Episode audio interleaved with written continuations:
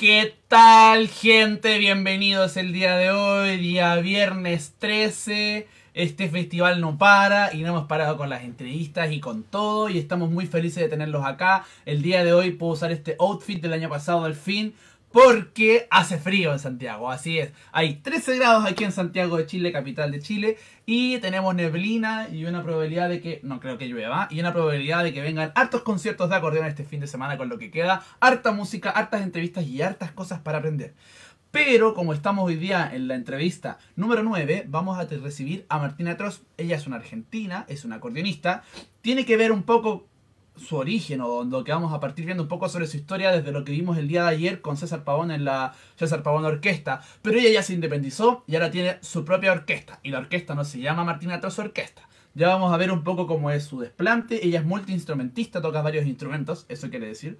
Y tiene una personalidad bastante entretenida y muy diversa para hacer música y arte. Además toca un acordeón Scandali, que tenemos que hacer la mención de que es uno de nuestros auspiciadores este año. Y sin más ni menos, vamos a presentar a Martín Etros desde la César Pavón Orquesta. Que lo disfruten.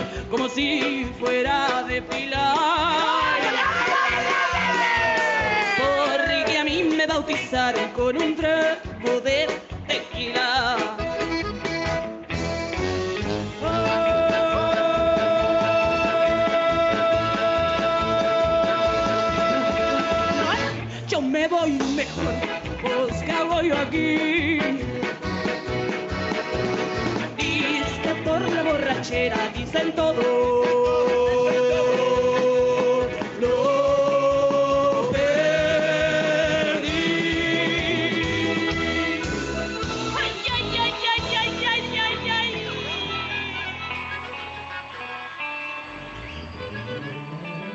Tina Atroz, fuerte el aplauso para nuestra cantante, acordeonista, ¡Uh! hace remeras, cocina chapatis.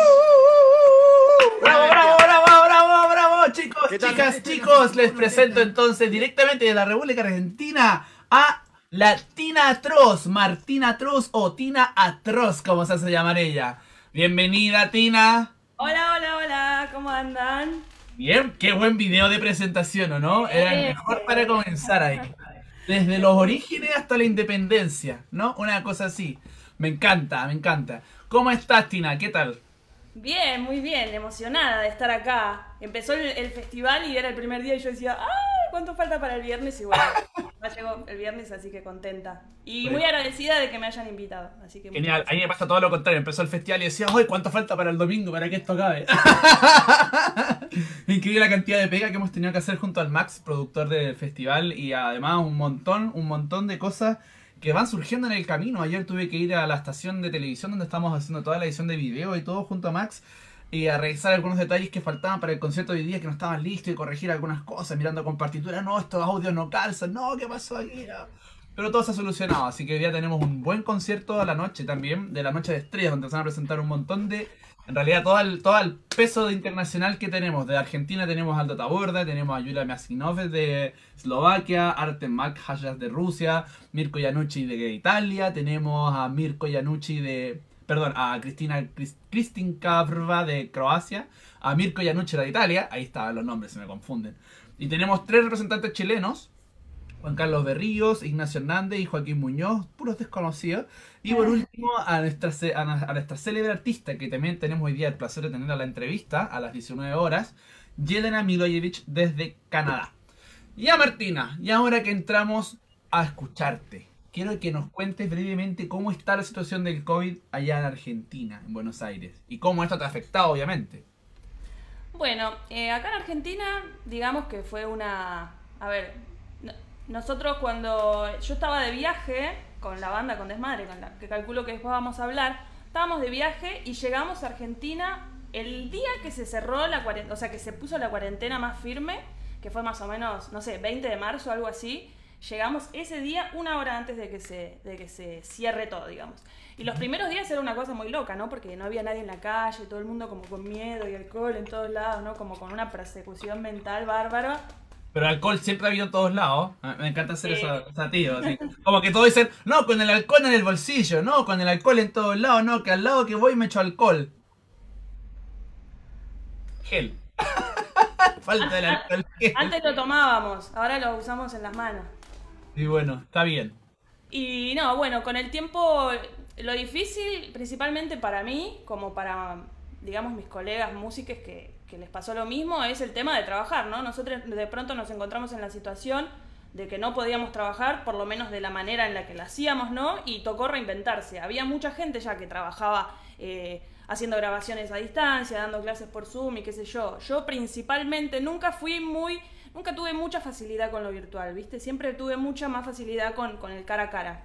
Ajá, entiendo. Pero bueno, tocó adaptarse, ¿viste? Entonces empezar también lo mismo, empezar a dar clases por Zoom, pero pasa que también ponerle los alumnos que vienen a tomar clases, que quieren dedicarse a la música realmente, no dejan, pero la gente que lo tenía como un hobby, por ahí era como, uy, no voy a trabajar hasta no sé cuándo, entonces bueno, capaz que dejo las clases y después también tiene esto de que, que, bueno, que han hablado y que César decía ayer lo mismo también, de que por ahí de pronto te llega un alumno de otro país y entonces eso es como, entonces tiene un ida y vuelta que está bueno y también, eh, no, viste, tiene sus cosas buenas y sus cosas malas, digamos.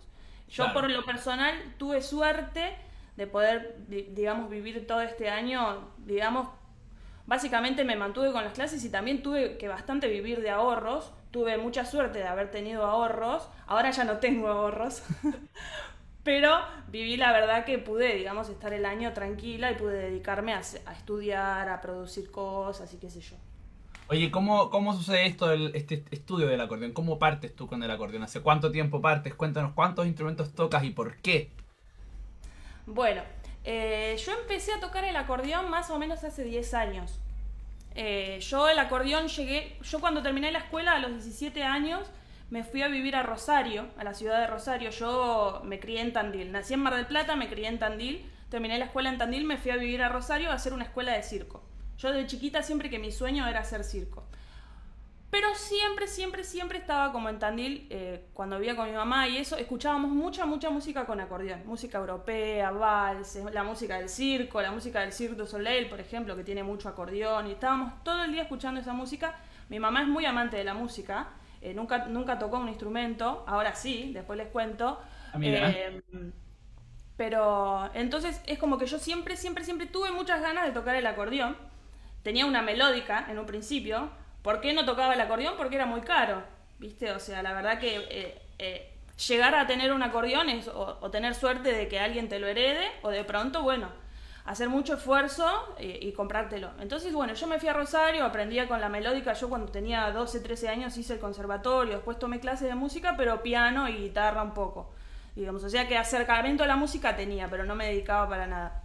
Cuando llego a Rosario, estoy eh, un año y medio o algo así haciendo la escuela de circo, que me encantaba, es un lugar que fui muy, muy feliz, en el cual aprendí muchísimo y me formó en gran parte de la persona que soy ahora artísticamente. Y bueno, cuestión que un día me caigo del trapecio, me, me lastimo un hombro y no puedo tocar, eh, no puedo hacer más trapecio, ¿no? Por un tiempo me, me- lesiono. Y siempre con mi mamá estaba esta cosa, en Buenos Aires hay una calle que se llama Talcahuano, que es la calle donde se venden los instrumentos musicales, hay todos negocios de música, y habíamos ido a recorrer Talcahuano en un pasado. Ay, ¿cuánto sale ese acordeón? Y salía carísimo, ¿viste? Y después estaba el tema, que es un dilema y es un debate bastante grande, de el acordeón eh, europeo, eh, alemán, y el acordeón chino, ¿no? Los acordeones chinos que nos ofrecían eran un poco más baratos, igual no eran, digamos, no eran tan fáciles de comprar tampoco, y los acordeones europeos eran muchísimo más caros. Para una Eh, persona, sí. Sigue el mismo dilema ahora. Sí, sí, sí, sí, tremendo. El grupo acordeonistas chilenos, no, todos desprestigian el chino y todos hablan el alemán. Y yo siempre digo, oye, partan con un chino.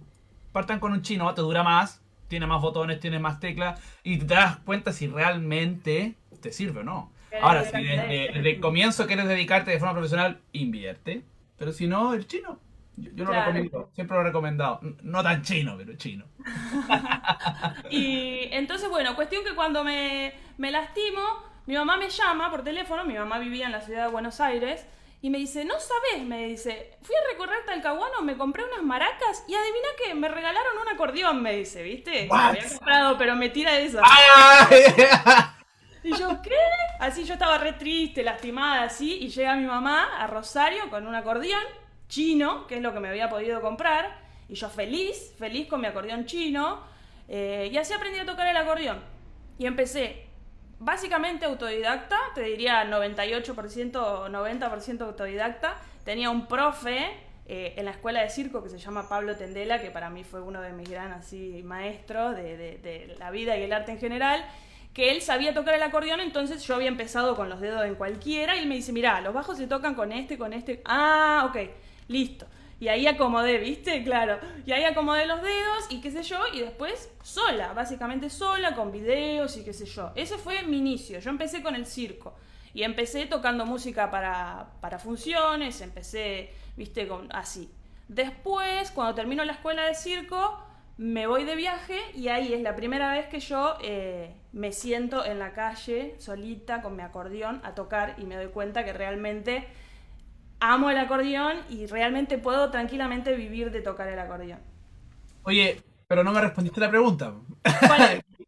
Respecto a, a ser multiinstrumentista, porque yo, yo también lo fui, toqué muchos instrumentos, yo creo que aún lo hago, pero ¿en qué momento tú decides dedicarte al acordeón? ¿Y qué otros instrumentos tocas? Esa fue la, la pregunta. Bueno, es que los otros instrumentos vienen después. O sea, yo puedo hacer la... Ah, la puedo- Pues.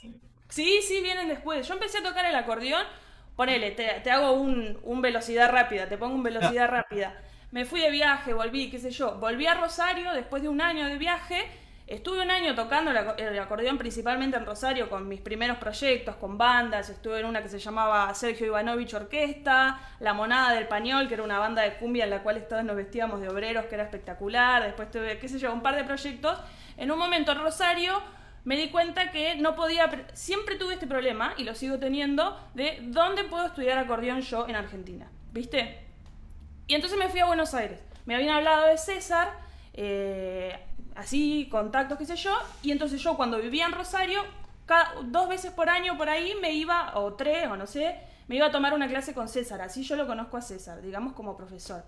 Yo tomo la decisión de ir a Buenos Aires a vivir y, empiezo a tomar clases más constante con César y ahí César me mete en la orquesta.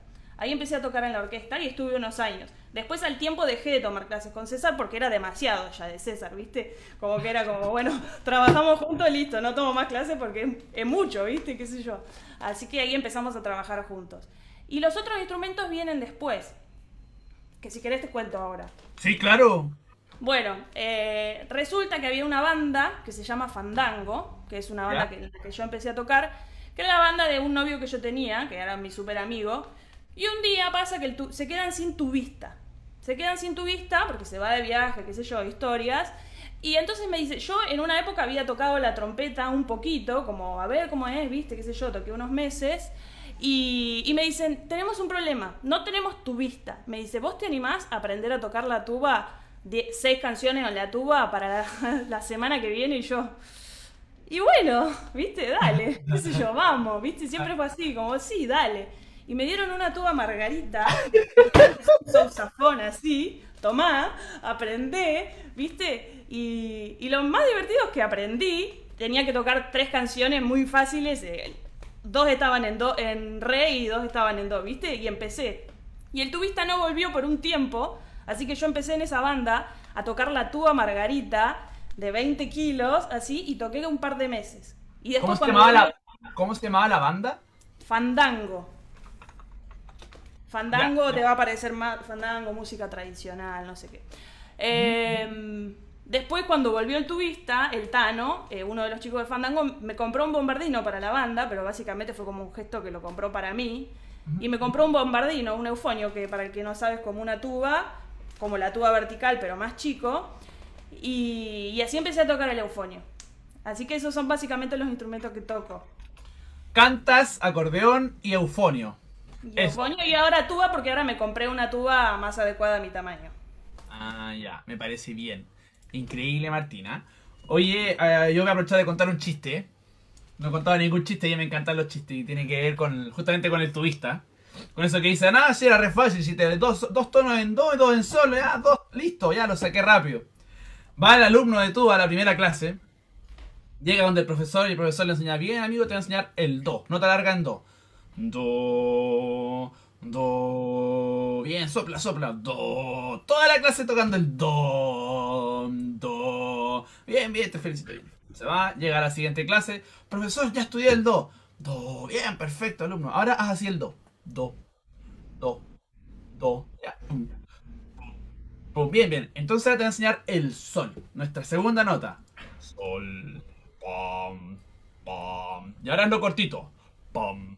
Pam. Bien. Ahora alterna. Pam. Pam. Pam. Pam. Pam. Pam. Pam. Bien. Hoy te felicito y se va el alumno. Llega la tercera clase. Llega la tercera clase y el alumno no llega y le llega un mail al profesor. Un WhatsApp en realidad. Profe, no puedo ir, me salió una pega.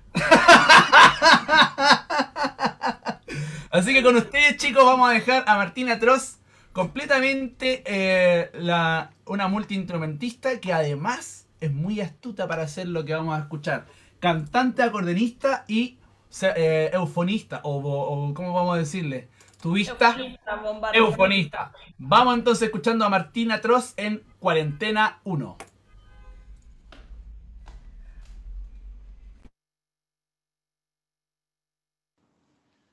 Bueno, basta. Ya no sé qué más hacer. Voy a hacer un vivo de Instagram.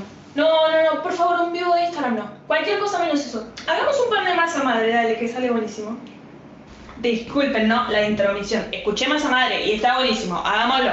Pero sabes que la acabo de mirar recién y no te duplicó todavía la masa madre. Así que hasta que te leve y le haces el que una vez, dos veces, tres veces y la dejas lavando de nuevo, vamos a comer para mañana. Vamos a hacer otra cosa mientras, no sé, vamos a tocar. Vos tenés el acordeón puesto, vos estás ahí, qué sé yo. Acá, va.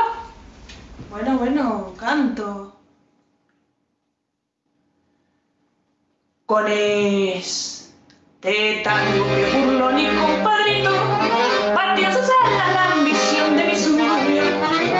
20 tan nació el tango y como un grito salen al sórdido barrial buscando al cielo. Conjuro extraño de un amor hecho cadencia que abrió un camino sin más de que su esperanza. Mezcla de rabia de dolor de fe de ausencia. Llorando la inocencia de un ritmo juguetón.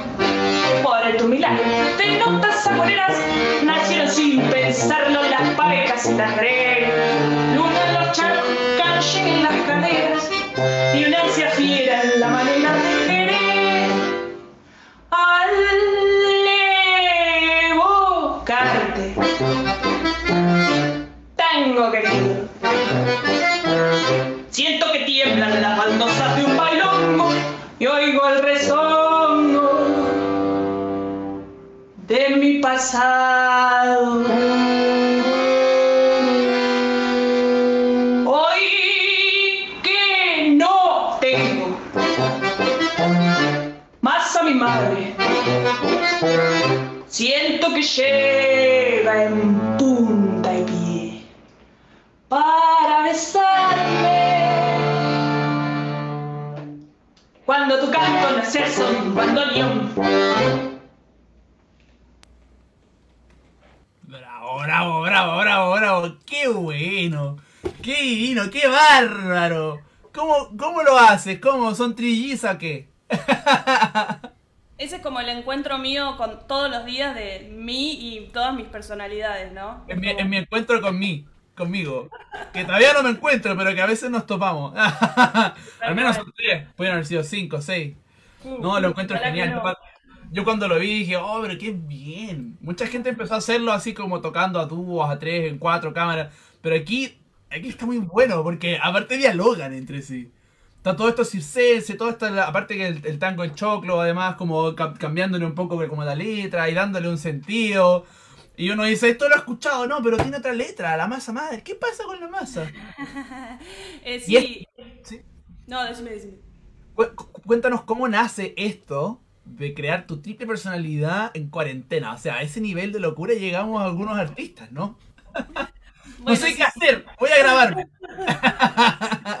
Sí, tal cual. Eh, mira, esto la verdad le tengo que dar el crédito mucho al empuje a Daro. Daro es el Daro Margulis, es el acordeonista de Desmadre, de la banda en Ajá. la que yo toco. Que él me dijo, che, Tina, ¿te animás a hacer esto? ¿No te parece que hagamos esto? Escribite un guion y hagamos qué sé yo y armate una versión. Viste, él siempre como es una persona que es la persona que siempre me empuja a hacer las cosas, ¿no? Como, dale, dale, vamos, hagamos, ¿viste? Y yo, bueno, dale, sí, sí, hagámoslo. Y la verdad que estuvo muy bueno y salió muy bien y estábamos muy felices. Genial. Oye, Martina, una, pre- una pregunta nada que ver. ¿Es posible que te centres en la cámara? Que estáis como muy, muy tirada hacia la izquierda. ¿eh? No tengo ningún problema con que eso suceda, pero... Es la escoliosis. Ah, ok. El, el peso del fuelle. El peso del fuelle que nos tiene a todos para el lado. Por eso es importante ajustarse bien las correas, chicos. Acuérdense, la del lado derecho va más larga que la izquierda para que el acordeón quede hacia el lado izquierdo y quede el peso en la pierna y el fuelle en el aire. Pero todas estas respuestas interesantes sobre técnica las vamos a poder ver y apreciar con el maestro Frederick Shams mañana a las 2 de la tarde, si no me equivoco. Tenemos, tenemos esta suerte de poder participar con Fred. Bueno, ahora me dice el productor que Martina tapa los acordeones, entonces como que ya yo también puedo tapar el mío para que estemos ahí. Ahí estamos en lo mismo. Lo importante es Martina el día de hoy. Ya, Martina, entonces, cuéntanos un poco ahora eh, tus planes a futuro respecto como lo que está, que estamos que estás como haciendo estos videos de Desmadre Orquesta. ¿Qué es lo que es Desmadre Orquesta? Desmadre Orquesta con K. Bueno, Desmadre Orquesta eh, es una banda con la que estoy tocando ya hace un par de años, eh, diría cuatro años o por ahí. Yo en Desmadre entro como reemplazo del acordeonista de Daro, que me llama cuando no podía tocar, me llama a mí. Y resulta que la banda no tenía bajo, yo tocaba el eufonio, mm, pegamos muy buena onda y le dije, che, ¿qué les parece si...? Y ellos me dijeron, che, queremos que toques. Y yo le dije, quiero tocar, ¿qué les parece si probamos con el bombardino, con el eufonio? Sí, dale. Y salió, y salió bárbaro. Y por eso yo ahora en Desmadre toco el bombardino. Y, y bueno, Desmadre es una banda, es una fanfarria. Es una banda de somos, la mayoría somos vientos, también hay un acordeón y un bombo. Bombo o con platillo o batería, depende del formato. Y bueno, es la banda con la que he tenido la suerte de, de poder viajar todos estos años. Eh, estamos haciendo como varias giras, estamos planeando eh, más giras, digamos. eh, grabamos un disco el año pasado en Londres, con un montón de experiencias como muy lindas. Oye, Desmadre Orquesta. Yo voy a insistir en esto. Me gusta cuando nos quedamos pegados en algo que no tiene nada que ver con el acordeón y que de alguna u otra forma se empieza a relacionar. porque si bien la entrevista sobre el Festival Internacional del Acordeón no podemos dejar pasar que Martina es multiinstrumentista y que no por ser un acordeonista no va a tocar otros instrumentos y no tener ese placer de poder disfrutar de otros sonidos y sobre todo de un instrumento tan profundo como lo es la, bombardina en este caso. Oye, ¿y cómo sucede este proceso de- en el que... en- ¿cómo, cómo se siente participar activamente en distintos proyectos con diferentes instrumentos? ¿No, no te cansa? Y la verdad que eh, em, a mí me encanta por el hecho de, que podés ser versátil, ¿no? O sea, primero, en Desmadre a veces hacemos unos, unos cambiazos, digamos. A veces yo me paso al acordeón, digamos. No, sé, no soy principalmente eh, siempre, digamos. A veces me voy a la voz y que sé yo también canto, ¿viste? Entonces se pueden hacer varias movidas y lo bueno es que, que los otros músicos también tocan otras cosas, ¿viste? Entonces vamos cambiando. Eh, la experiencia es, es hermosa. eh, lo que sí es cansador principalmente para el cuerpo, ¿no?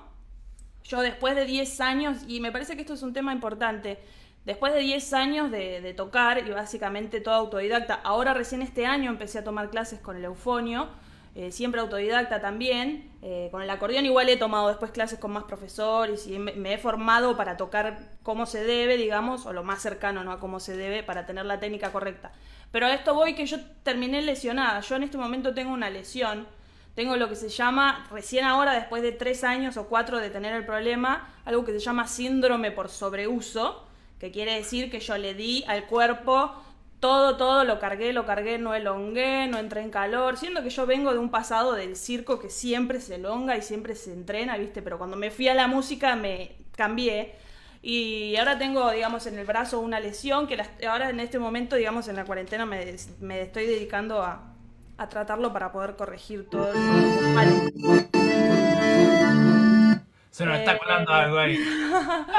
Pero bueno, la cuestión es, eh, denle bola al cuerpo. Quiero que es importante, muy importante darle bola al cuerpo y tener la técnica correcta. Te cambié de tema, pero me parece muy No, importante. está súper bueno que toque este, este punto porque ya nos estamos acercando a la masterclass de, de técnica en donde Fred además aborda cómo tocar el acordeón sin mover el acordeón, sino que uno el cuerpo tiene que utilizarlo y su técnica es súper importante porque rompe todos los esquemas posibles y además no trabaja sobre la elongación y sobre la tranquilidad, sino todo lo contrario, en el fortalecimiento de los músculos, desde los dedos, con ejercicios como estos, que si tú logras hacer esto y separar y logras hacer ciertas técnicas, empiezas a fortalecer tus tendones a través de provocarte lesiones. Entonces tu tendón se rompe, o sea, se gasta un poco y después se regenera con mayor fortaleza. Entonces, eso es lo importante de la elongación. Es claro, es una técnica totalmente. Es como los bailarines. Los, los bailarines de los teatros tienen que provocarse lesiones porque si no el tendón no da más. Y, y se estiran y se esfuerzan y logran esa extensión increíble gracias a eso. Pero también es importante elongar antes de tocar. Personalmente yo no lo hago porque estoy todo el día tocando. Mal. ¿Verdad? Sí, créeme que yo lo supe, pero cuando cambié de técnica con Fred no, no fue más necesario. Mira. Porque sucede que el cuerpo cambia y tú ya lo tienes con fuerza. Entonces, la elongación, el, el problema es cuando uno toca tenso. El segundo problema de tocar tenso es que uno fuerza y ahí te provoca la lesión. Si tú tocas relajado y tienes la fuerza suficiente porque ya lo preparaste, no se, no se provoca esta lesión. De hecho, es, es- irónico, pero yo también tuve una lesión muy grande. Tuve tres años con tendinitis, tendinosis y epicondiletis. Estuve así mal, lloraba en la cama mirando el techo, así, meses, las dos manos me encima. Y ese fue el tiempo en el que cambié de técnica. Y cuando cambié de técnica, no longué más. Pero porque es otro, es me fui al extremo. Claro.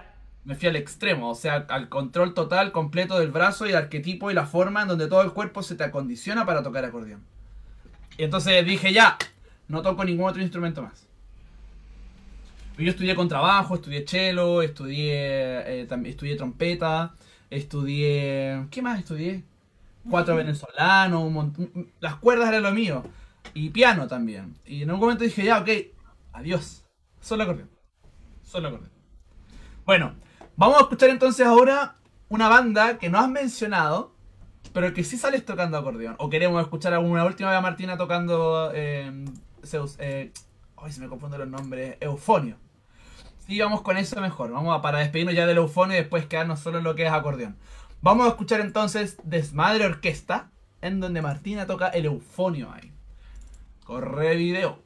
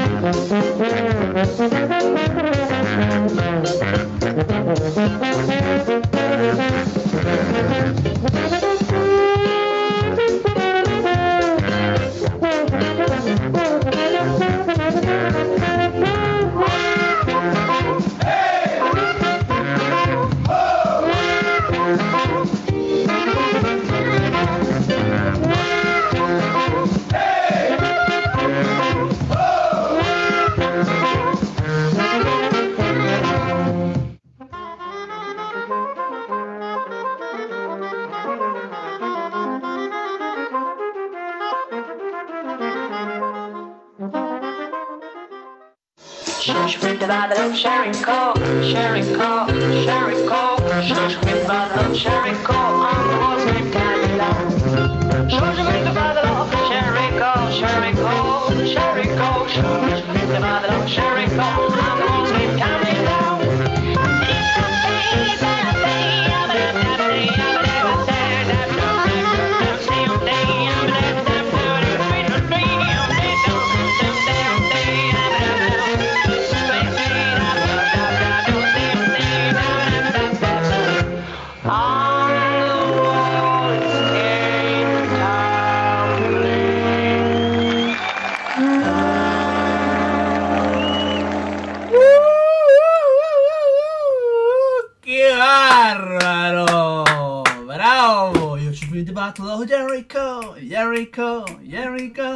The battle of Jericho, and the can That's my. Demás. ¡Qué bueno! Sí, todo el gospel ahí afro completo, increíble, bravo. Oye, Martina, volviendo entonces al tema este, ¿cómo tienes tanta personalidad? Increíble, porque eres el- el- la, la frontman de, de Desmadre Orquesta y en ese minuto fuiste la frontman de César Pavón Orquesta, Latina Trust, la frontman desde el acordeón, el eufonio, de lo que le pongan adelante, el megáfono, la cuchara, todo ahí. La From Woman. La Front Woman. Oye, gracias por la corrección. La Front Woman. Así es, tal cual, tal cual. ¿Cómo, cómo se siente esto? Es, esto es, es difícil lograr esa, ese, ese rol. Y eh, no sé, la verdad, o sea, no es algo que... Primero que nada, me parece que viene mucho también de mi formación, de mi formación de, de- del circo y también de- del circo del teatro y del circo callejero, ¿no? Cuando vos trabajás en circo de calle tenés que tener una personalidad como así, porque vos tenés que hacer que la gente que pasa por donde estás haciendo tu función se quede, ¿no? Y que esté interesada. Entonces uno siempre tiene esta personalidad como bien con, no sé, hay que tener una presencia, ¿viste? Sí, claro. Como, sí, vengan, vengan todos a ver mi función, vengan a ver lo que hago, ¿viste? ¿Qué sé yo? aquí, aquí, aquí. Y también me pasa que es algo que me apasiona tanto que no me puedo contener, ¿viste? Que por- no sé, tengo que tocar algo muy tranquilo, pero no puedo estar así, ¿viste? Tengo como que- no sé, no me puedo contener, me emociona lo que hago. O sea, debe haber sido difícil grabar esa sección intermedia con el toque a fuga, ¿no? Ah, sí, sí. Y muy esa bonita esa sección. Sí, está muy. Sí, Y después para el tema, la quinta, pa, para, para, para, para, pa, pa, y después dije, ¿hacia dónde va el desarrollo musical? ¡Pum! Para, pa. Ah, buenísimo. Sí, en el, en, el, en el disco está entera esa fuga, porque en el video Ah, está cortado. En el ¿dónde disco de Madre? Orquesta está ¿Dónde enterita. podemos, ¿Dónde podemos escuchar ese disco? Ese disco está en Spotify, está en YouTube, se llama Desmadre Orquesta. El disco es Vendaval y esa canción le pusimos La Batalla de Joshua, ¿no? Es un clásico muy viejo de la música, pero nosotros le pusimos La Batalla de Joshua en Spotify, en todos lados. Y ese Desmadre arreglo. Orquesta con K, ¿no? Con casi. Eh, Oye, está. por ahí, disculpen, chicos, chiques. Sí. Mande. Por ahí, por ahí sale la pregunta de por qué decidieron tocar esa canción. La hago al tiro porque estamos hablando de este tema ya. ¿Ya, ya la tiraste? Bueno, no vamos a... ¿Por qué decidimos tocar esa canción?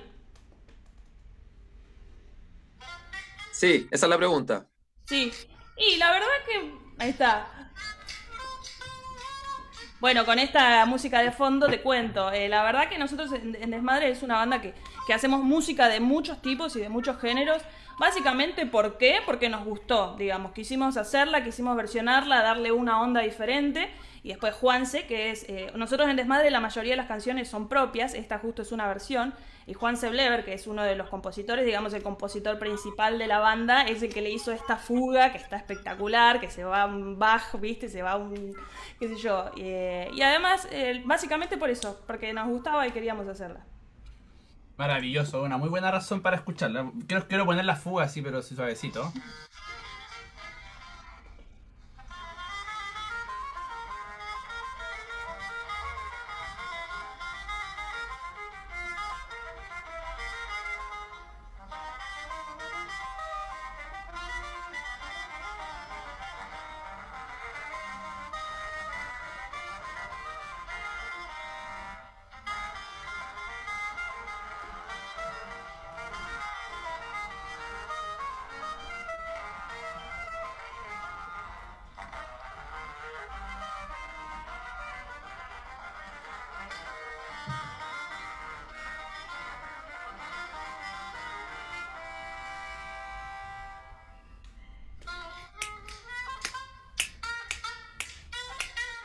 ¡Qué bien! ¡Qué bueno! Y con, y con contra el sujeto, y ahí a la quinta, a la cuarta, con estrete, stringiendo, ¿no? ¡Qué bien! Y a voz a cuatro voces.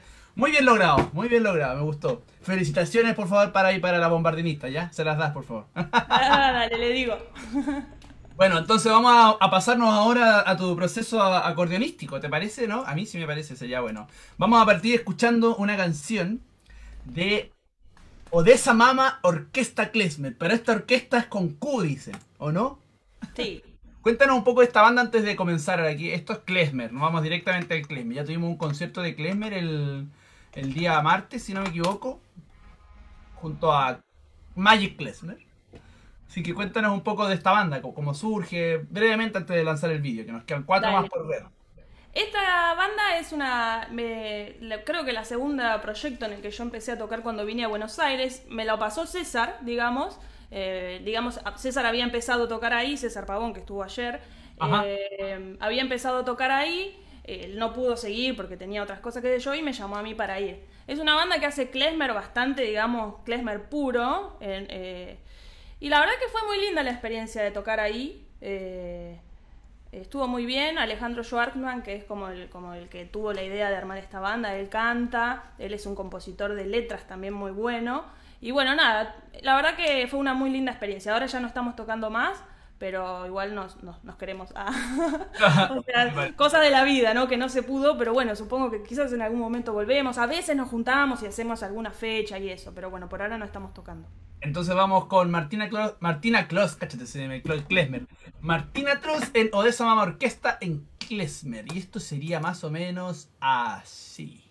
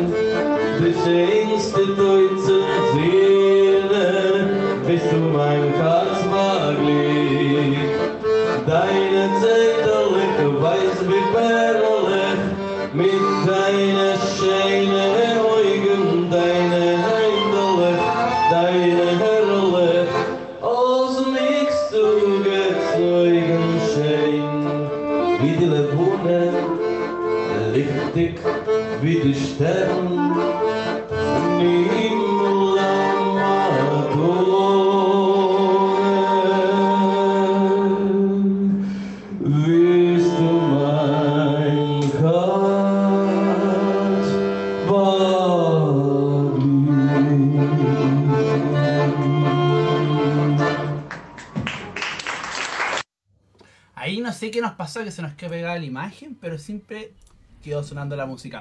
Bravo, Martina. Oye, y de aquí nos vamos a pegar un salto a tu trabajo con un dúo. ¿O no? Un dúo gato negro. Cuéntanos sobre este dúo. ¿De dónde nace? Creo que tiene, tiene algo que ver con desmadre, ¿o nada que ver? Sí. Eh, bueno, el dúo Gato Negro nace hace dos años más o menos. Eh, es un dúo que yo tengo con mi compañero, Juan Seblever, que también es el eh, que toca el saxo soprano en Desmadre Orquesta. Eh, en realidad el dúo nació una vuelta que nos íbamos a ir un verano, uno de los primeros años de Desmadre, de gira a Uruguay. Dijimos, sí, vamos, dale, sí, vamos a Uruguay, qué sé yo, y se fueron bajando, ¿viste? No, yo no puedo, no sé qué. Bueno, vamos nosotros. Y así que armamos este dúo y le pusimos el nombre y todo eso y armamos un repertorio para tocar en restaurantes, en bares y esas cosas, ¿no? Para trabajar, porque uno como músico, generalmente, una como música generalmente, eh, cuando te vas de vacaciones medio que te vas a trabajar, por lo menos, no sé, como les que trabajamos en la calle bastante, es como yo me voy de vacaciones, sí de vacaciones, pero yo trabajo para pagar mis vacaciones, ¿viste? Entonces elegís un destino al que te querés ir y después ves dónde tocas, ¿no? Y entonces el dúo nació así. Y, y ahora, bueno, estamos trabajando, todavía no tenemos un disco, pero estamos trabajando en eso también, porque teníamos muchas ganas también de tocar cosas nuestras, ¿no? De hacer composiciones propias y poder terminarlas, tenerlas bien hechas y prolijas y qué sé yo, y ahí grabarlas. Bueno, cuéntanos de qué es este dúo, porque no mencionaste qué instrumento es. Yo lo sé. Ah. Ah, ah, Acordeón, pero este es, es el mismo que toca en Desmadre, es acordeón y saxo soprano. ajá. ¿qué- ¿qué tal el ensamble entre estos dos instrumentos? A mí me encanta, la verdad. A mí me gusta mucho, digamos, de los saxos, de hecho, a mí me gusta mucho tocar con el soprano. Juanse que toca también los otros saxos, a veces le dan ganas de pobre tocar el alto, el tenor y qué sé yo. Y también tenemos algunas cosas con otros saxos, pero principalmente tocamos con el soprano. Pero verdad podría- que tiene una sonoridad muy linda, es muy parecida, digamos, también a la del clarinete, pero diferente, no es lo mismo, ¿viste? Yo, yo nunca he encontrado que, que haya una similitud tan fuerte entre el saxofón y el clarinete. Tú escuchas los dos instrumentos y son diferentes. Sí, pero el soprano tiene como un registro similar, digamos. eh, pero, sí, es diferente, sí, totalmente diferente. Abierto, brass, sigue siendo más brass. Oye. Martina, vamos a ver este video y después te quiero pedir que por favor nos muestres, si es que sabes tú, algunos ejercicios de calentamiento antes de tocar acordeón. Lo cual sería súper, súper bonito ver para poder también la gente que quiere aprender algunas cosas pueda practicar o calentar antes de tocar, que igual es súper importante si es que no tienen la técnica así precisa. No, no me estoy haciendo a un lado de la elongación, pero sí te- tengo esa fortuna de que encontré ya, me acondicioné, ya está. Pero los demás siempre es importante calentar, no lo olviden. Entonces, aprovecho también de decirle a ustedes que están escuchando aquí, chicos. Empiecen, empiecen a mandar sus preguntas, que quieren preguntarle a Martina, que quieren saber sobre ella, sobre su vida, sobre su historia, lo que quieren saber, escriban las preguntas aquí, que Max en breve más, en un rato más va a empezar a preguntarlas, a ver los comentarios y todo, a ver qué preguntamos sobre la vida de Martina, que hasta el momento va muy interesante. Entonces nos vamos directamente al dúo de Gato Negro junto a Martina Tross y el nombre de tu compañero es Juan Seblever. Juan Seblever y Martina Tross. Nos vamos entonces a continuación con el dúo Gato Negro. Corre video.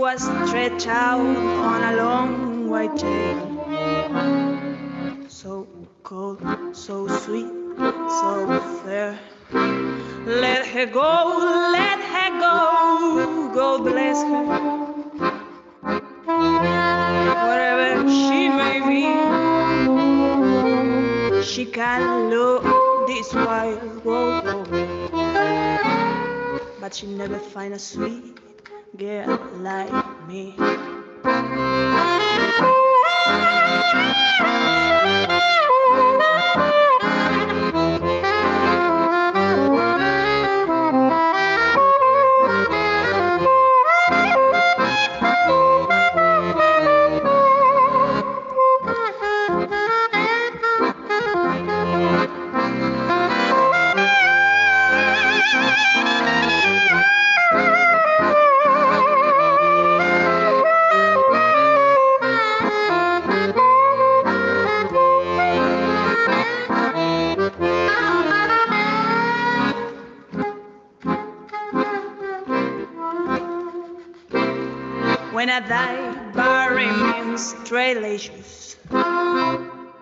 Want a box back coat and a Stetson hat.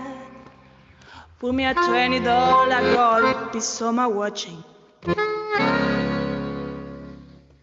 So the voice will know that I die standing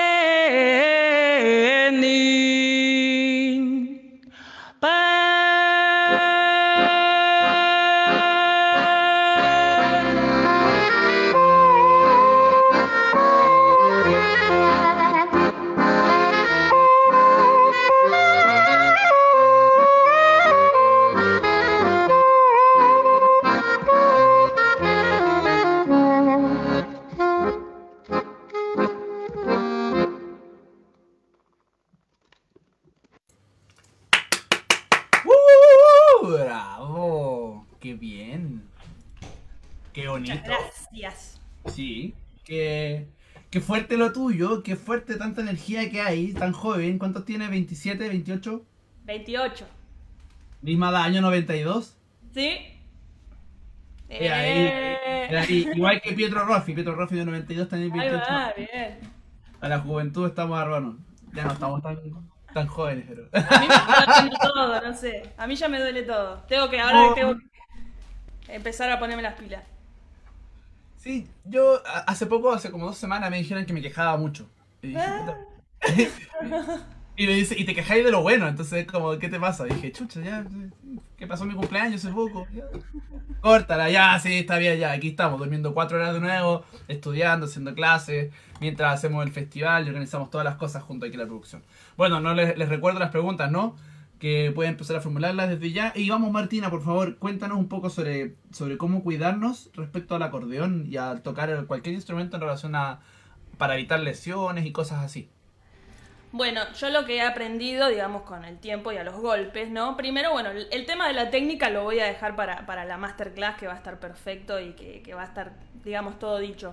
Lo que he aprendido es, primero, fundamental, eh, calentar un poco las articulaciones, que se puede calentar previamente, digamos, haciendo movimientos, eh, qué sé yo, ponerle movimientos tranquilos de brazos, movimientos así como para calentar las articulaciones de codos, de muñeca, muy tranqui.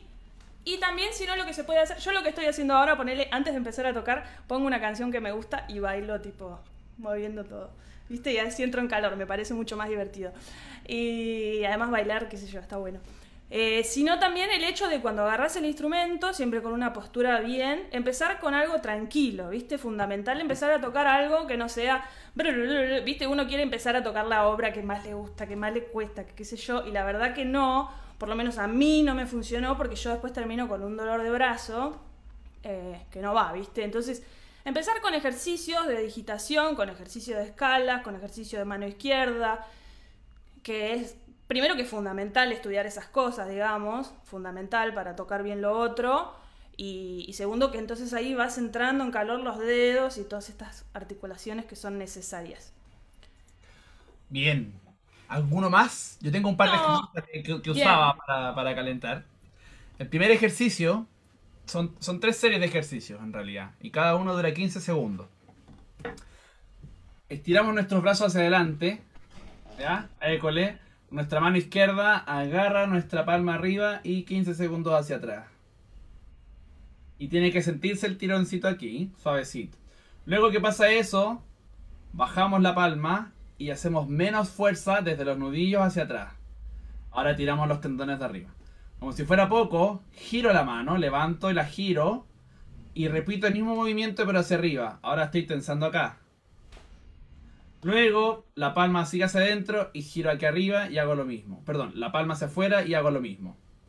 Y ahora completo el resto de los tendones. De esta manera lo hago en ambas manos. Caliento perfectamente los tendones para prepararlos y anticiparlos. Lo que siempre evito y siempre digo a mi estudiante, cuando te algo no hagas esto, porque en vez de relajarlo hace movimientos fuertes. No hagas esto, no. Lento. Como dice Martina, hacerlo. It's too late to apologize. It's too late. Y vamos ahí elongando y todo eso. Esa es la primera rutina. Segunda rutina. Mano arriba. Voy a alejarme un poco. Mano arriba. Bajo la palma, acá al codo. Acá al codo, cáchate, aquí al cuello. Mano izquierda por atrás, lo mismo. Agarro el codo y tenso hacia atrás. Ahí estamos elongando lo que vendría a ser el homóplato. Y toda esta sección del hombro que se utiliza mucho para el acordeón. Cambiamos de brazo y repetimos lo mismo. Una vez que hacemos... Oye, me llegó a dar calor, dame un segundo. Oh, no ando con la polera institucional. No, voy a tener que ¡Oh, seguir. no! ¡Ah, no! El productor me va a echar, me va a echar, me va a echar. Ya. No puedo seguir, me dio calor aquí. Era ando con la, con la polera de mi- del grupo de mi adolescencia. Ya. Entonces, tenemos uno, dos, ¿cierto? Tenemos este otro. Y el otro que es fundamental, que es paso mi mano recta, ahora sí. École. Y tratar de que, de que se sienta la presión aquí entre el pectoral y el hombro. Una vez uno lo hace hacia abajo, no. Se genera un pequeño dolorcito aquí y ahí estamos estirando correctamente el tendón. Estos son para calentar los tendones y los músculos. Yo lo hacía, me acuerdo, apenas me despertaba, a media tarde y en la noche. No necesariamente antes de tocar. Bueno, yo todos esos ejercicios los hago después de tocar. eh, con una ligera variante, digamos. Eh, ahora tuve la suerte de encontrarme con una gente que está acá en Buenos Aires que se llama Fundación Las Manos del Músico y que se dedican a dolencia de músicos, lo cual me parece espectacular. Eh, y tienen como una rutina de ejercicios que, por ejemplo, laburan bastante con la fuerza de- del brazo solo, como que todos estos ejercicios de estiración, estiración, Ujú. estiramiento, así, después de tocar. Y este también, y este, y después también esto, fundamental, porque acá se te contractura una barbaridad.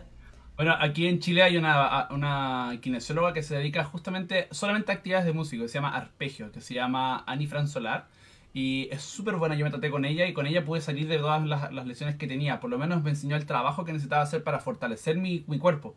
Y me explicó también que la fortaleza del cuerpo era fundamental para cualquier instrumento. Que no va solo en elongar, sino en también fortalecer el cuerpo. Porque obviamente un atleta, si se va a dedicar 100% a algo, tiene que calentar, pero aparte de calentar, tiene que hacer ejercicios de fortalecimiento. Si no fortalecemos nuestro cuerpo y tocamos un instrumento tan pesado como lo es el acordeón y que necesita fuerza, hacemos fuerza extra innecesaria y nos hacemos daño. Así que la recomiendo chicos. Ani Fran Solar pueden buscarla ahí en las redes sociales para que la puedan seguir o como arpegio. Tiene hartos, hartos terapias para distintos músicos y diferentes instrumentos. Así que importante ahí. Bueno, siguiendo entonces con el festival. Vamos a ver, a ver qué nos queda por ver. No, creo que ya vimos más o menos todo. Sí, estoy dejando eso para el final. Martina, tengo una pregunta importante que también te la planteé antes, que te quiero ser muy delicado al momento de plantearla. ¿Cómo se siente ser mujer y acordeonista y desenvolverse en un mundo que, que- se sabe que es muy machista como lo es el mundo de la música y el mundo de la comercialización musical? Eh, bueno, la verdad que es un tema que da para hablar bastante, ¿no? Eh, primero aclarar, ¿no? Como que muchas veces que nace este debate, como que hay mucha gente que se pone a la defensiva. Es como decir, esto no es, ustedes los hombres son malos y qué sé yo, es un sistema, ¿no? Un sistema que hace que nosotros, las, los seres humanos, digamos, nos manejemos de ciertas formas y este sistema hizo, de alguna forma, que, eh, digamos, haya mucho más, eh, haya mucha desigualdad, ¿no? Entre el hombre y la mujer. Dicho esto, eh, la verdad que sí, por muchos momentos fue muy difícil, digamos, y en diferentes, di- diferentes aspectos, ¿no? Eh, por nombrarte uno, eh, muchas veces, por ejemplo, como mujer vas a tocar a un lugar y ya te miran diferente y ya medio que te examinan, ¿viste? A ver cómo toca la piba, a ver, ah, mirá, ¿viste? O te tiran esa de, ah, mirá, tocas bien para ser mujer, ¿viste? Eso. Oh, qué mal. Eso es terrible. Tocas bien para ser mujer, ¿viste? Que a veces no te lo dicen con, con maldad, ¿viste? Es, o sea, está horrible que te digan eso, pero digamos, qué sé yo. eh, no se dan cuenta. El otro día me pasó que subí un video a un lugar y un chico me, por privado me felicitó, me dijo que, que le había gustado el video, qué sé yo, me dice, porque no, no hay muchas chicas que toquen. Y entonces yo le contesté, muchas gracias, te agradezco mucho. Y, y la verdad que sí hay un montón de chicas que tocan, pero por ahí no es el mismo el lugar que se les da. Por eso también quiero eh, eh, decirte a vos que me parece que está buenísima esta iniciativa del festival, que sea mitad mujeres, mitad hombres. Me parece fundamental, ¿viste? Que empiece a suceder esto. ¿Y por qué? Y me parece que este es un tema también muy fundamental de por qué eh, hay tanta disparidad. Porque una, cuando es chica, no tuvo, cuando fue chica, no tuvo tantas referentes mujeres del instrumento como hombres, ¿no? Y entonces me parece que eso también es por, eh, responde un poco a la respuesta de por qué hay tantos hombres, músicos en general, que mujeres. Si vos te pones a ver ahora y lo que estuvieron charlando en otras entrevistas, ahora hay un montonazo de pibas que tocan el acordeón. Y te diría capaz que más que hombres, por lo menos acá en Argentina hay un montonazo, digamos. Y eso va a hacer que en un futuro las niñas que nos vean tocar van a decir, ah, mirá qué lindo, yo puedo hacer eso también cuando sea grande. Porque, qué sé yo, Ah, es como, como por qué el fútbol, ponele, era algo de hombres. Porque no teníamos referentes hombres y nos decían que, que no servíamos para jugar al fútbol. Entonces vos te lo creías, ¿viste? Ahora, un montón de chicas no se lo creyeron, empezaron a jugar al fútbol y ahora el fútbol, por lo menos en Argentina, es profesional también para las mujeres. Hay un montón de avances así, ¿viste? Entonces me parece que está buenísimo esto de que haya mujeres, porque hace que después vayan habiendo más mujeres. Eso, qué sé yo, eso es una de las cuestiones importantes. Oye, y respecto a esto mismo, tú hablas de los referentes, lo cual lo encuentro genial. Creo que es súper bueno abordarlo desde como... Nunca lo había pensado de esa forma, como que me quedaban que era machista ya, pero no había pensado en, en- esa lejanía que tienen con referencia femenina. Y sobre todo en el acordeón. Y creo que... que- ¿Qué crees tú o cómo sientes tú haber crecido en este ambiente ¿Y cuáles fueron tus referencias femeninas? Si es que encontraste alguna acordeonista femenina. Bueno, mira, las primeras referencias femeninas que tuve yo no fueron acordeonistas, sino fueron cantantes, eh, que en su música había mucho acordeón. Entonces de ahí es que a, mí me entró. Por ejemplo, una cantante increíble que yo soy muy fan es Laza de Cela, si no la conocen, les recomiendo que la busquen. Ella murió hace unos años, pero dejó una obra maravillosa. Ella era una cantante, me parece que mexicano-canadiense, y ella eh, en su música tenía acordeón, ¿no? Después me pasó lo mismo con Lila Downs. eh, ella es una cantante impresionante, mexicana también, y eh, en su música tiene acordeón. La primera persona referente del acordeón que yo tuve, digamos, que me apasionó, es un hombre y es Sibuca, este eh, músico brasilero increíble que yo amo, amo, amo a Sibuca, y sí es hombre. eh, y después, una gran referente del acordeón, digamos, para quien quiera escuchar a una referente, digamos, música increíble, hay un montón, de hecho acá en este festival está viendo, yo la que conocí, la que primero conocí fue a Xenija Sidorova, Senya. Xenia Xenia Sidorova, acá, Que, que listo. estuvo, estuvo aquí también. Bueno, Estuvo Eh, citada bueno. ahí con Pietro, pero sí estuvo. Ahí va, mirá, no- esa la tengo que ver, esa me la perdí. Eh, bueno, ella me parece fascinante. Si quieren ver un acordeonista que toca clásico y académico y digamos muy hermoso, ella es un gran ejemplo. Ella es fantástica, digamos. Eh, pero sí, faltan, faltan muchas, y hay muchas, ¿eh? hay muchas. Eh, no quiero tampoco empezar a puntualizar y empezar a nombrar, pero me parece que sí, de, pronto empieza a ver, viste, que antes no había, y me parece maravilloso eso. Bueno, Senya está viviendo en España, así que ahora, está aprendiendo harto español. De hecho, en su Instagram de repente pones cosas en español, así que yo creo que poder entrevistarla no va a ser un problema en el futuro. Y creo que es una acordeonista que yo también fue una de mis primeras, eh, iba a decir fans, al revés. yo fui uno de sus fans, me acuerdo cuando empecé a ver sus videos, quedé fascinado. Cuando yo tocaba un acordeón piano, yo aún estaba con este rollo de pasarme acordeón con Bertolt y bajo libre. Y sí, ella es una célebre acordeonista que es muy famosa además y que es muy buena. Y que hace poco fue mamá además. O sea, además tienen ese lado que también les permite ser madres, ser acordeonistas, ser fantásticas y ser todo lo que nosotros a veces no podemos ser. Y creo que es súper importante abrir este espacio. Yo trato de no abrir el espacio por una cuestión de que hay que hacerlo. En realidad para mí nunca existió esta diferencia de género, como que para mí éramos iguales. Mis padres tuve ese privilegio que me educaron como hay hombres, hay mujeres, hay trans, hay gays, hay travestis, hay... Y yo como que no tengo ese juicio. Sin embargo, en la sociedad actual en la que vivimos, uno se permea también de, otras, de otros pensamientos en la escuela, en el colegio, en la universidad, en otros lados con los músicos, y de poco te empiezas a discernir sobre lo correcto o lo incorrecto en tu, en tu ética y también de una forma moral sobre la inclusión o la exclusión de la mujer. De repente pasa que estás tocando y todo, y dices, sí, no, y es súper guapa, y es como...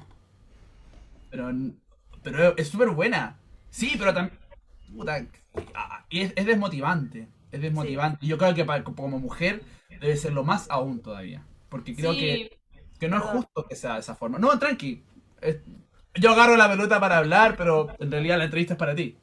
Me ha pasado mucho, de hecho, eh, pero me pasa a mí como le ha pasado a la mayoría de las mujeres, de entrar a un proyecto y que de pronto, siempre en un proyecto, o no siempre, pero la mayor cantidad de las veces alguien quiere tener algo con vos, ¿viste?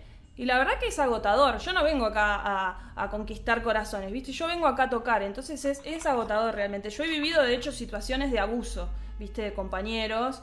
Y la mal. verdad que, sí, la verdad que está muy mal, porque a un hombre no le pasa, ¿viste? No le pasa. No creas. No lo o sea, creas. sí, puede ser, pero digamos en un porcentaje, digamos es así. Yo, digamos, nunca digo los hombres esto y las mujeres esto, no. Pero digamos que para una mujer entrar a una banda es enfrentarse a un montón de cosas, además, ¿viste? Como de, de tener que tocar. O sea, eh, tocar es una de las situaciones a la que nos enfrentamos, pero también tenemos que estar en un montón de cosas. Y en muchos proyectos también se te exige una presencia que a, que a los varones por ahí no se les exige. Vas a tocar a un lugar y ves que todos los varones están de traje, pero vos te tenés que poner una pollera y unos tacos. No, viste, yo a esas cosas le digo, mira, escúchame, no me voy a poner una pollera y unos tacos. Primero, porque un taco no te toco con tacos ni ahí, porque me rompe la cintura, viste, y además, viste qué, viste, yo, yo aprendí a, claro, yo aprendí a defenderme y a tener una coraza que muchas veces no está buena, pero es una coraza que se crea por tantas experiencias, digamos, negativas, viste. Y que es una lástima que sea así, porque en realidad no debiese ser así. bueno, por cambiar el sistema estamos haciendo también parte de este festival que sea de esta manera, equitativo, lo más pareja, paritario posible. Yo cometí el error de decir somos 7 y 7 y no, somos 5, somos 5, son 5 mujeres y 7 y 8, 7 hombres, me equivoqué en el cálculo, pero andamos cerca, casi. Próximo año sí, nos encargamos de que sea así 50-50. Igual está bien, ¿viste? Porque es algo que también tiene que ser natural, digamos. O sea, tampoco es como. pero- Tampoco es poner mujeres por poner mujeres. No, exactamente. Y te das cuenta, escuchando los proyectos, yo viendo las entrevistas, hacen una música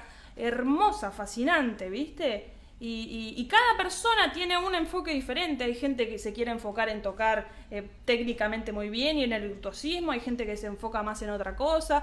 Y, y no es que por ser mujer o por ser hombre tocas de una forma u otra, ¿viste?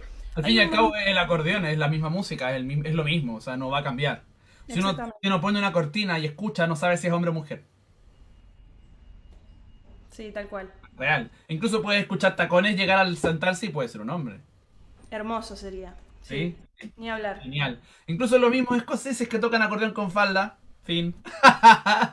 Yo ha- hace tiempo que me quería mandar a hacer una falda. Para tener así una falda tipo escocesa, pero para tocar música escocesa, pero también para usar.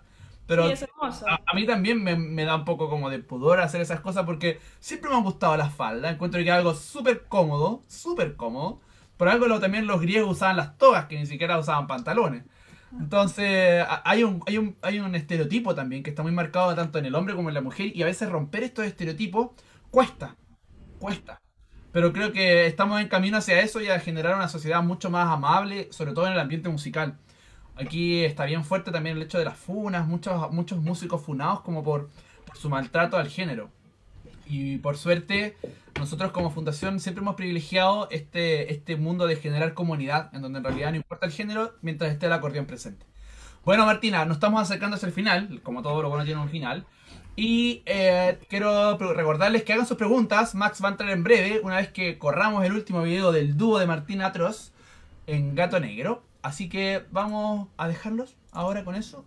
Y volvemos a la vuelta de estos comerciales, que no son nada comerciales, con las preguntas que quieran hacerle a Martina. Entonces, corre video.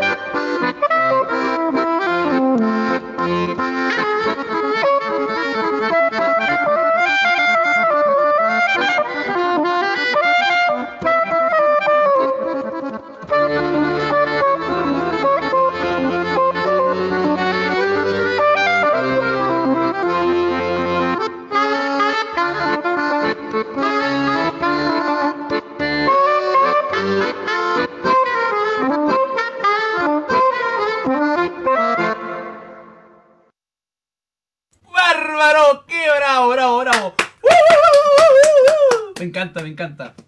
Muchas Qué gracias. bueno, y tiene toda esta onda del tum, chac, tum. Yo escucho tras todo el foxtrot. pam. ¿No? Bien, vamos entonces a darle la bienvenida a nuestro querido productor Max Zagal. Bienvenido, Maximiliano. Ay, dale con el Maximiliano. Me Buena, buena. Max, Me van a Max. echar, me van a echar. Es que se llama Maximiliano. Hasta la Martina se, me dice Max. Nadie sabe que te llamas Maximiliano Zagal Morgado. Ni tampoco se Ah. sabe tu segundo nombre ni tu root. Yo me sé todo, Claro. tengo el teléfono de contacto de tu madre por si algún día te pasa algo. Qué bueno. bueno saberlo. Ok, ok. sí, Ok. dale, dale. bueno, Max, cuéntanos cómo van las reacciones aquí en, en Facebook y todo. Vamos, vamos, ahí hay un montón de reacciones, un montón de comentarios, así que voy a pasar al tiro. Bueno, las típicas reacciones ahí, sus saludos, sus aplausos, sus caritas de corazones, etcétera, de Aura Palaz, de Cami Mauricio, de eh, Cami, saludos, Cami. Scandali Accordions, también mandó ahí su saludo. Aguante Scandalia Accordions. Esa, Fer García Faura, Mercedes Arancibia, Alan Haxton, Manu da Zanfona, Manuel Bustamante ahí, Manu da el Zanfona. encargado logístico del festival también ahí mandando Bravo, su- Manu. su saludo. Bastián también. Bastián. Eh, pas- pasamos a los comentarios. Bueno, hay hartos comentarios ahí de apoyo. Su Dale, de Eminisa. Eh, César. Pavón dice, genia Tina querida. Vamos, Bravo, César. Santiago Panizza dice, Tina y manda corazones.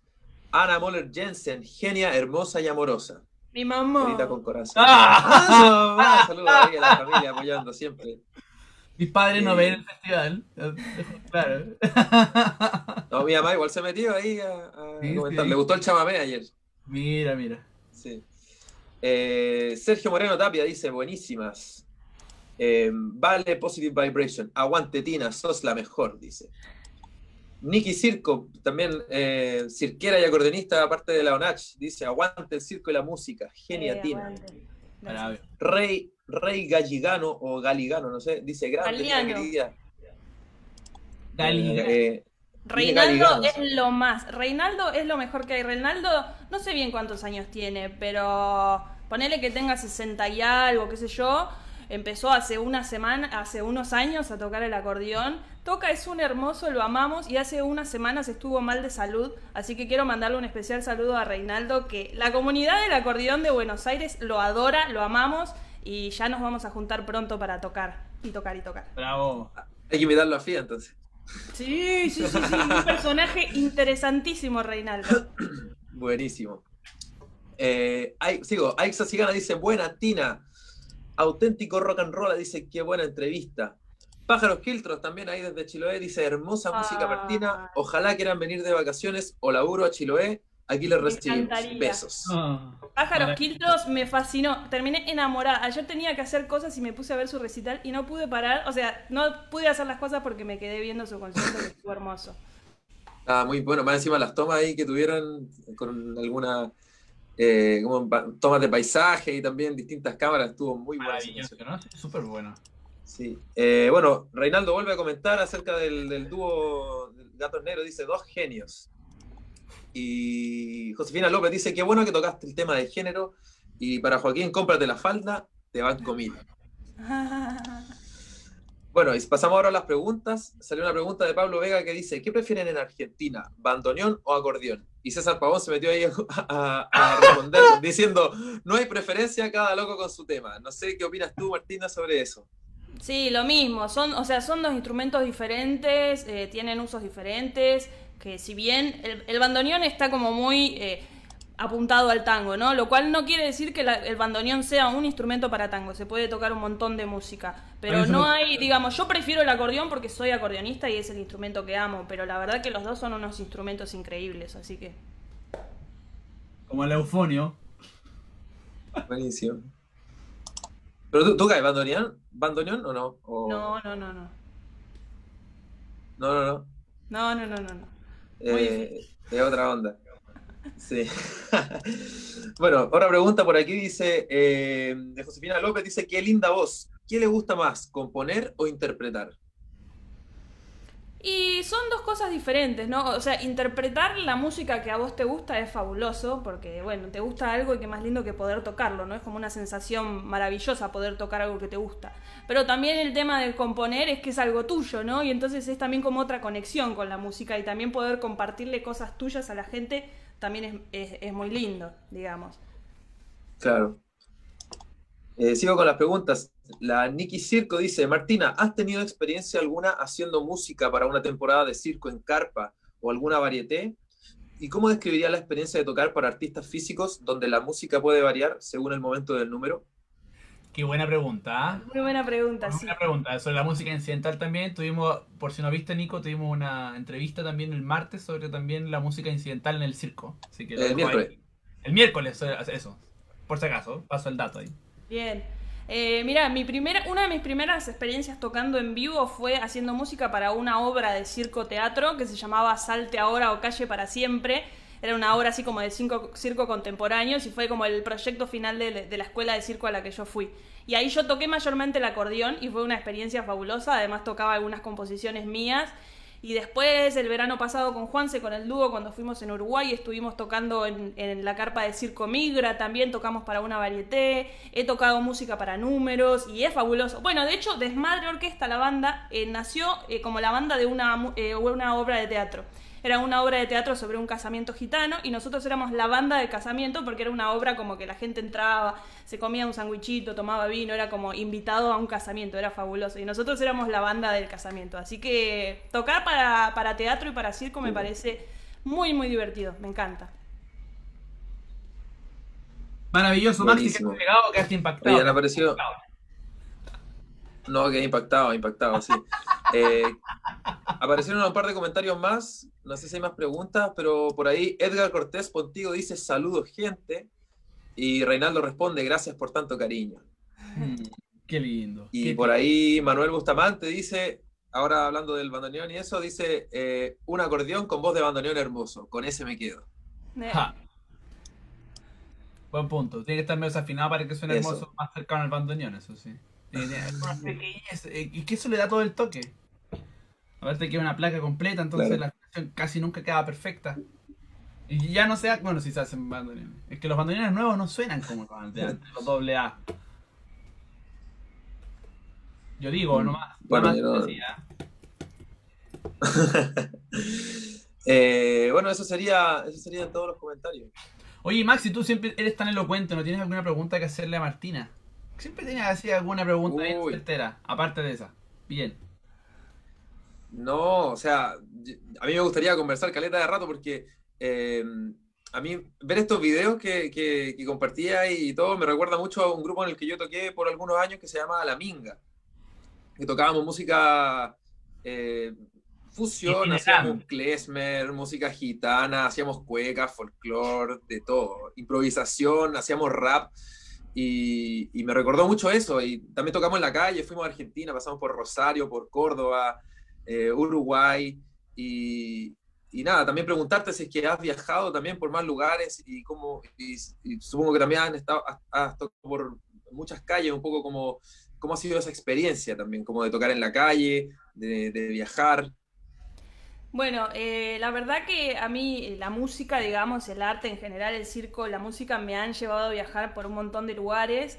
Eh, empecé así, empecé en la calle, así empecé. De hecho, mi, primera, mi primer trabajo fue hacer semáforo, así que yo empecé haciendo malabares en el semáforo cuando hacía circo. Después a veces toqué en el semáforo acordeón, pero después con el acordeón más me pasé a tocar sentada, no en un lugar.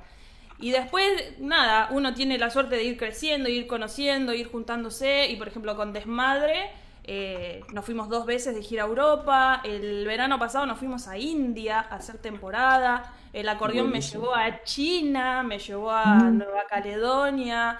La verdad que, la verdad que soy muy afortunada y estoy muy agradecida. Eh, he podido tocar en un montón de partes. Y con Desmadre tocamos mucho, mucho en la calle. Cuando no tenemos festivales, nosotros tocamos bastante en festivales. Cuando no tenemos festivales, vamos a la calle. O también hay muchos festivales de música callejera, ¿no? Que, y entonces eh, tenemos bastante esa experiencia también de tocar en la calle con la gente lado a lado, que a mí me parece fabuloso. Buenísimo. Bueno, estamos llegando ya al final entonces de nuestra entrevista, Martina. Te agradecemos desde la Fundación Entre Fuelles. Muchas gracias por participar y también por ser parte de FIA 2020. Si estuviéramos aquí en vivo, te lo te haría un saludo. Ya, ya te ya repetía, ¿no? Como tengamos un hijo, ¿cómo le vamos a poner? Martina. Oye, eh, última pregunta. O, ¿Qué mensaje le darías a las futuras generaciones de acordeonistas y acordeonistas? No sé si claro. A los dos, como acordeonistas en general y también a, a las chicas. Bueno, mi mensaje sería básicamente, primero que nada, que confíen en lo que hacen. Si se puede, no- confía, confía, ¿no? ¡Confía! ¡Oh! Bien. Eh, que confíen mucho en lo que hacen, que, que se quieran principalmente, que crean en lo que hacen y, y que no... Tratar de evitar esta eh, competencia, no la competencia de las competencias, sino la competencia entre músicos que me parece que, que no tendría que existir. Me parece que sería fabuloso que, que todos entre compartamos nuestros conocimientos, nuestras experiencias, nue- nuestros saberes y que juntos creemos como que podamos crear un, qué sé yo, un ambiente musical bello, ¿no? Pero principalmente me parece que es importante que uno confíe en sí mismo, que si alguien te dice que no sos bueno, que no valés y qué sé yo, vos confía en vos, ¿viste? O confía en la gente que te dice cosas buenas, no te, no te agarres de la gente que te dice cosas malas, porque hay muchos muchas personas que quisieron dedicarse a la música y que se tiraron para atrás por inseguridad, ¿viste? Y a mí me parece fundamental que nadie, nadie eh, tenga poco aprecio a lo que hace. No importa tu nivel, no importa si sos virtuosa, no importa si te equivocás, no importa si desafinás, no importa. Todo lo que no te salga en algún momento te va a salir y vos tenés que darle para adelante. O sea, es importante dejar en claro que independiente de lo que te diga el resto, independiente de que te digan cosas positivas o negativas, confía en ti. Y para poder confiar en ti también es muy importante el estudio. Sí, fundamental. Sí, Eso, la verdad que sí. uno, uno cuando está en escenario y tiene miedo de equivocarse, o tiene miedo de que me voy a equivocar, que van a pensar de mí, eso es pura vanidad y es puro ego. Y el ego solo se mata con estudio. Porque mientras más estudias, menos piensas en eso, porque estás más tranquilo y más seguro con lo que sabes. Entonces, cuando dice confía en ti, también estudia. Debería decir estufia. para Y que sí, sea el- el estufia para que estudies y sea mejor. El estudio, el estudio es fundamental, te hace, o sea, tú aumenta tu base. O sea, ya sabemos que cuando vos tocas en tu casa, tocas así, cuando tocas en vivo, tocas así. Si vos le das alguna base, o sea, por lo menos yo, ¿no? Digamos, a, a no ser que tenga una noche fantástica, digamos, Sí. toco parecido, pero en tu casa tocas bárbaro. Ahora, cuando te están viendo, a mí me baja, ¿viste? La verdad. Eh, pero sí, el estudio hace que uno tenga una base eh, que ya la podés pilotear, ¿no? Bueno, si me pasa algo ya sé que la puedo pilotear. Pero hay muchos factores que inciden. Por ahí, eh, digamos, el ego sí, eh, uno lo tiene como una cosa de ahí sí se la cree, pero también el ego es una cosa interior y es todas las concepciones que vos tenés sobre vos. Y si vos te alimentás tanto de lo que te dicen los demás y de cosas negativas que has ido recibiendo, es muy difícil. A mí me pasó mucho y por eso lo digo, porque a mí me, me afectó mucho cosas que me dijeron y después me hicieron tener poca seguridad en mí misma y tener todo el tiempo el pensamiento de que me iba a equivocar. Y no era porque yo quería que la gente piense que yo soy genial, ¿viste? Sino por el hecho de, no sé, es algo que uno no puede controlar, digamos, esta cosa, ¿viste? Del nervio. Entonces por eso me parece fundamental que confiemos, que está todo bien y también está todo bien si nos equivocamos, ¿viste? un consejo ahí para, para las siguientes generaciones que yo quiero aprovechar este, este momento, colándome un poco de lo que dice la, la, la Tina, que todos nos equivocamos. Todos nos hemos equivocado. Incluso Galeano en sus comienzos se pudo haber equivocado, o no, ahora se puede equivocar. Pero sí es verdad, es un, es un consejo muy importante. A mí me costó entenderlo. Pero todos se equivocan. Pero no por eso hay que equivocarse, ojo. No porque todos se equivoquen, nosotros, ah, ya no estudié, que salga todo mal. No, no, no sea, no sea como dicen, tenemos un trío ahí que nos decimos mediocres entre nosotros cuando llegamos al, al ensayo sin estudiar. Existen dos tipos de personas que te escuchan. La persona que conoce la música y la persona que no conoce la música. Uno que dice cuando se equivoca, oh, me equivoqué, van a decir que me van a ver que me equivoqué. Y a veces solo uno se da cuenta de que se equivocó. La persona que no conoce la música, que puede por no ser músico o porque no conoce el repertorio o lo que sea, no se da cuenta de que hay un error. No se da cuenta. Y la persona que sí conoce la música, que está atento ahí, que está escuchando y que escucha el error, lo justifica. Porque él sabe que eso es importante y no lo va a juzgar. Y es uno el que se pone en el juicio de que todos te están juzgando. Y ahí es donde digo que es importante el papel del estudiar y el de poder manejar el ego en el escenario, porque son dos cosas súper fundamentales que van en relación entre sí para poder ser mejores de nuestras mejores versiones como intérpretes y como músicos. Entonces, no olvidarnos, estudien, estudien, estudien, porque sí se puede, confía. Nos vamos con el último entonces, chicos, de video y que estén súper bien. Nos vemos a las 7 con la siguiente entrevista y a las 6 con la masterclass de Ignacio Porra. Es todo por hoy, chicos. Muchas gracias, Martina. Besitos. chao, Muchísimas chao. Que estés Un bien. placer. Un Que estés gusto. bien, Martina. Adiós, chicos. Nos vamos entonces con Martina y cuarentena número 2.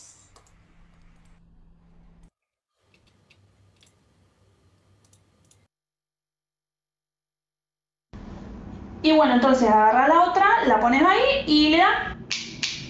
Ah, agarra la otra, pongo así y le doy. Che, Martina, todo bien, pero hace media hora que estoy buscando por toda la casa una cuchara para revolver el café. ¿Es necesario que las tengas todas vos?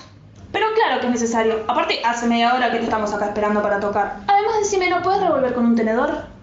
Ah, no se me ocurrió del tenedor, ¿eh? Es buena, no la había pensado. Bueno, no importa, bésame. ¿Qué? No, disculpa, no te puedo besar, porque tengo la sensación de que sos imaginaria. ¿Qué hago si intento besarte y sos invisible o algo así? Me retraumo, ¿no? Aparte tendría que hacer terapia virtual, no tengo plata, ¿no? Bésame mucho la canción, Martina. Ah. Perdón, flashé cualquiera. Dale, bésame mucho. Va. Bésame. Bésame mucho, mucho, mucho. Como si fuera esta tarde la última vez. Vez, vez, última vez. Bésame. ah, Bésame mucho, mucho, mucho, mucho. Y tengo miedo de perder, de perderte otra vez. ¿Otra vez? Otra vez sí que. Bésame. Bésame mucho, mucho, mucho. Como si fuera esta tarde la última vez. Última vez. Bésame. Bésame mucho, mucho, mucho, mucho. Y tengo miedo de perderte, perderte otra vez.